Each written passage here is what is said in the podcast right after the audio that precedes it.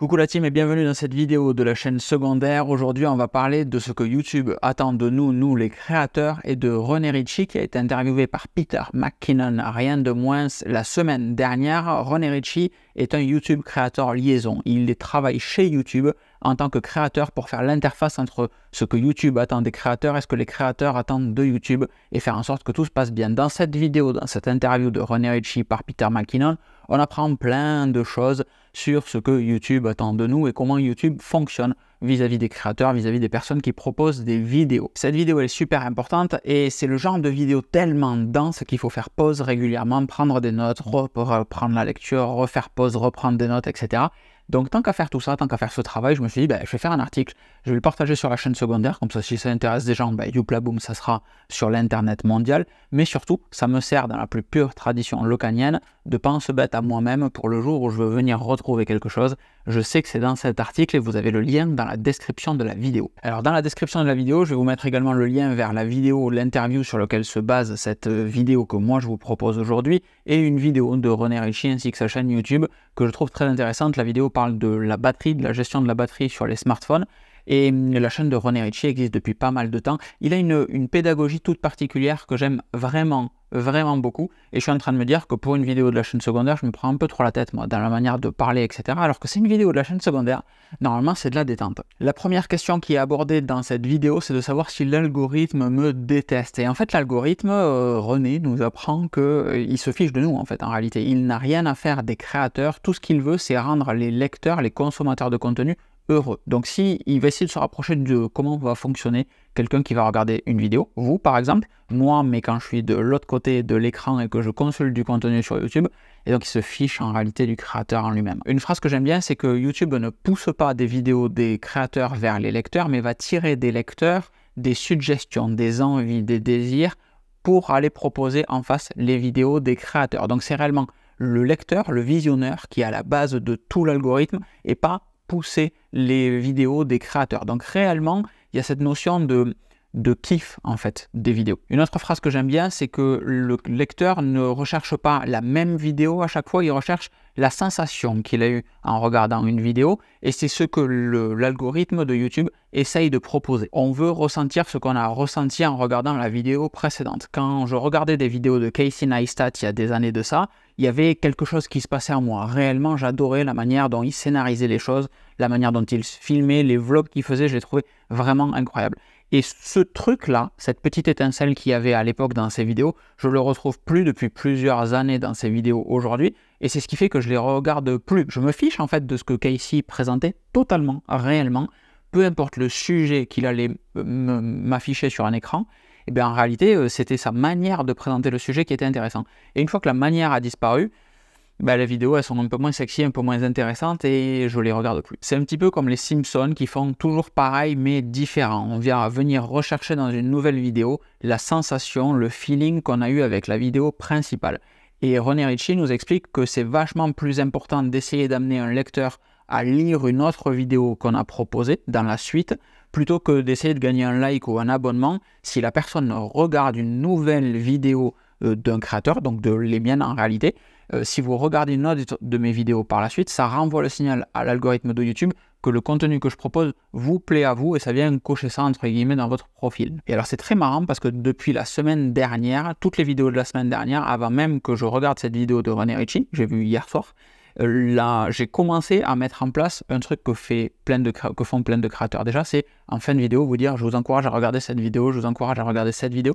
Et c'est vrai que ça marche très très bien parce que ben, juste ça vous fait rester sur mon contenu. J'ai aucune espèce d'idée de pourquoi est-ce que j'ai pensé à ça la semaine dernière. J'essaie de me le remémoriser au moment où j'écrivais cet article. Mais ben, juste en fait c'est la bonne méthode et tant mieux. Il faut aussi garder à l'esprit que les statistiques sont relatives et contextuelles. Sur le YouTube Studio, la plateforme, la page sur laquelle on envoie nos vidéos, il y a une stat qui nous remonte tout le temps à la gueule, qui est le classement de la vidéo qu'on vient d'envoyer par rapport aux 10 dernières vidéos qu'on a envoyées. Alors je ne sais même pas si c'est les 10 dernières vidéos, ou si c'est les 10 meilleures vidéos des X derniers jours. Ça se recoupe un petit peu. Et en fait, on a euh, régulièrement des vidéos qui font 9 euh, sur 10, ou qui sont 8 sur 10, ou 10 sur 10. Et quand on poste une vidéo et qu'elle sort 8 sur 10, 9 sur 10, 10 sur 10, on se dit, putain, mais euh, qu'est-ce que, qu'est-ce que j'ai loupé en fait? Qu'est-ce qui manque? Est-ce que c'est ma miniature qui est pas fun? Est-ce que c'est mon titre qui est pas bon? Est-ce que juste le sujet est nul?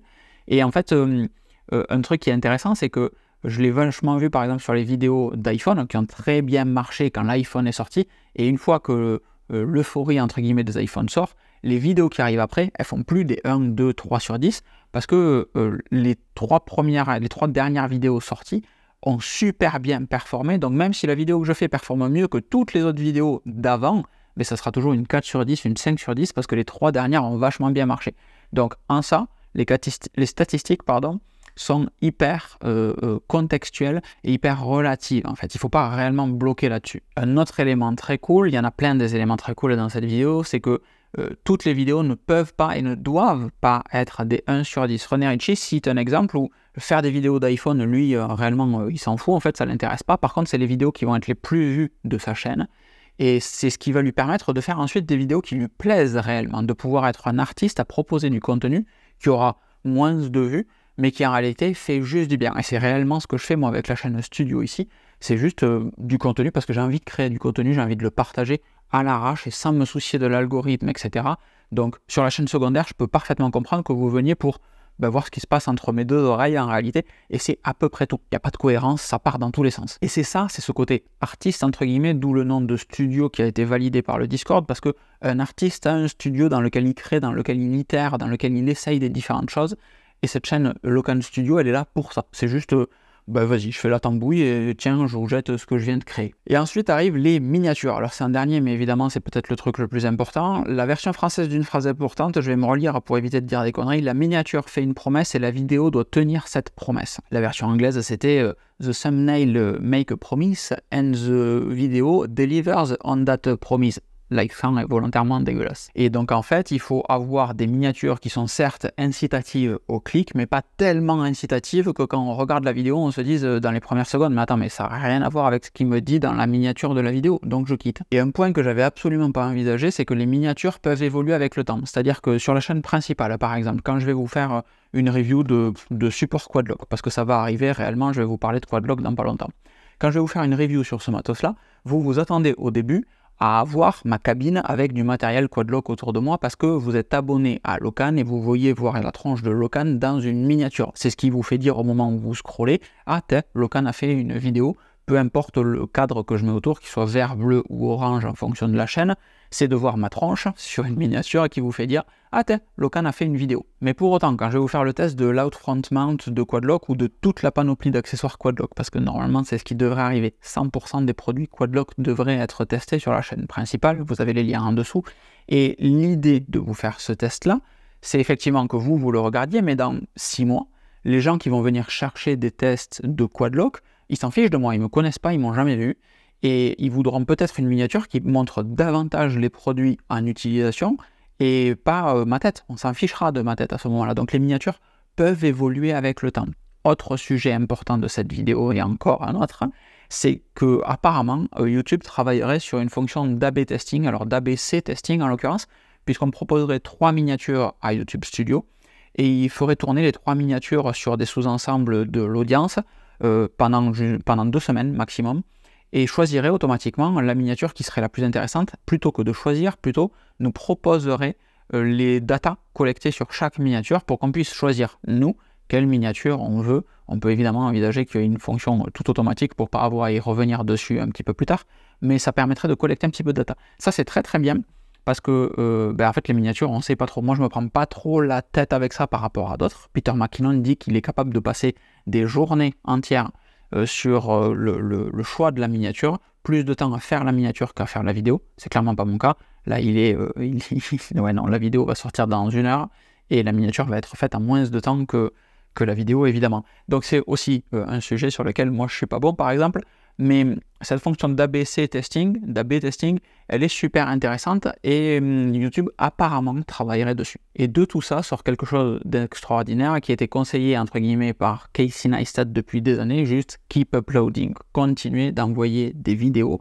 On se fiche un petit peu de ce qu'on va présenter, de comment on va le présenter, etc. Tout ce qui compte, c'est d'envoyer du contenu. Arrêtez d'intellectualiser trop les choses. C'est ce que moi je fais depuis deux, trois mois et je vois qu'il y a une vraie délivrance, entre guillemets, parce que déjà j'ai du contenu régulièrement et parce qu'en fait, désolé de le dire, on est sur la chaîne secondaire, mais les gens s'en fichent. Les gens ne réfléchissent pas sur du long terme, se fichent de ce qu'on a posté 72 euh, heures plus tôt. Tout ce qui compte, c'est d'avoir du contenu à regarder. Et c'est une génération de temps réel. Donc en fait, proposer du contenu, juste envoyer du contenu, et à force de proposer du contenu régulièrement, ben, il y a une audience qui va se constituer. C'est peut-être pas l'audience que vous pensiez avoir au début. Moi, j'ai une audience très tech sur la chaîne principale, alors que dans ma tête, il se passe plein de choses. Je ne suis pas quelqu'un qui fait que de la tech. J'adore le sport, ça compte pour autant dans ma vie le sport et la tech. Et pour autant, ben, euh, quand je parle de sport sur la chaîne principale, les gens n'aiment pas. Ce qui amène à un dernier sujet, qui était le fait de devoir créer différentes chaînes ou pas. La conclusion, c'est que si les gens n'aiment pas, euh, n'accrochent pas au contenu différent qu'on va proposer sur une chaîne, eh bien, il faut peut-être envisager de créer une chaîne séparée. C'est pour ça qu'à la base, il y avait eu la chaîne secondaire, celle sur laquelle vous êtes aujourd'hui, la bleue, qui était là pour partager tout et n'importe quoi, comme c'est à nouveau le cas aujourd'hui, notamment la partie randonnée. Parce que quand je postais des randonnées sur la chaîne principale, tout le monde s'en foutait.